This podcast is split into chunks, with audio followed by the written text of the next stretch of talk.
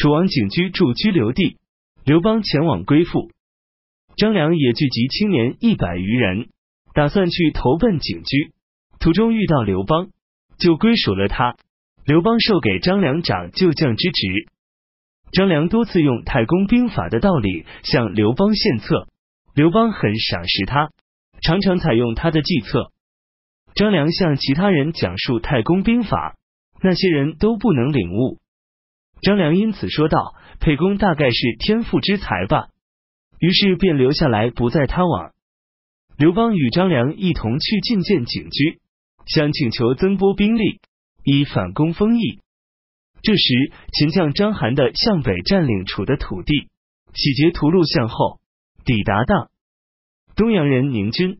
刘邦随即领兵西进，在萧县的西面与秦军交锋，但因出战失利而退回，收拢兵力聚集在刘。二月，刘邦等攻打当，历时三日，攻克了该城，收编了当的降兵，得六千人，与以前的兵力汇合一处，达九千人。三月，刘邦等又率军攻打下邑，克复后回击封。却仍然未能攻下。广陵人赵平为陈胜攻夺广陵，但没能攻陷。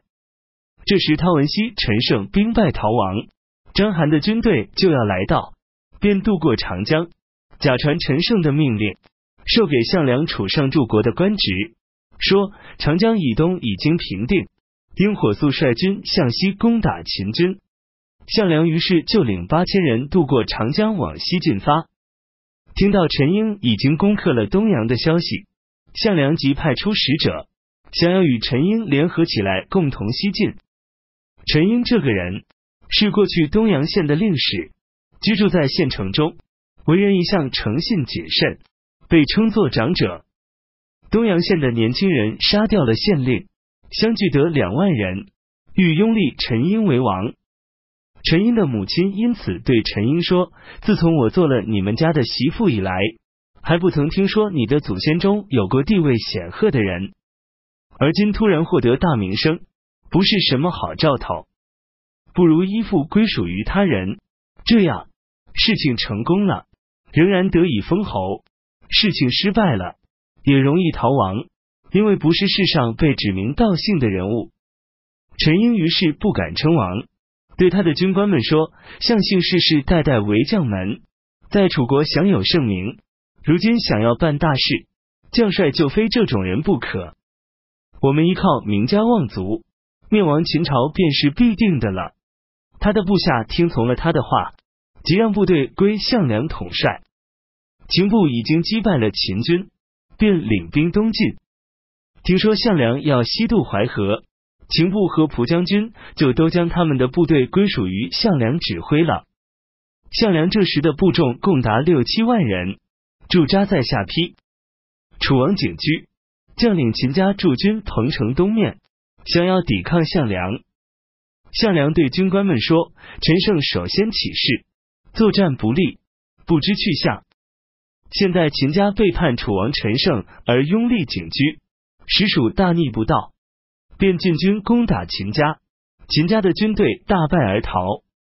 项梁领兵追击到胡陵，秦家回师对战了一天，秦家战死，他的军队即归降了。景驹逃跑，死在了梁地。项梁已经兼并了秦家的军队，就驻扎在胡陵，将要率军西进。章邯的军队这时抵达历，项梁便命令统一军的将领朱基石。于凡军与张军交战，于凡军战死，朱基石的队伍吃了败仗，逃奔胡陵。项梁于是率军进入薛，杀了朱基石。刘邦率百余名随从去拜见项梁，项梁给刘邦增拨了士兵五千名，五大大夫级的军官十名。刘邦回去后，又领兵进攻丰邑，攻陷了该城。雍齿投奔魏国。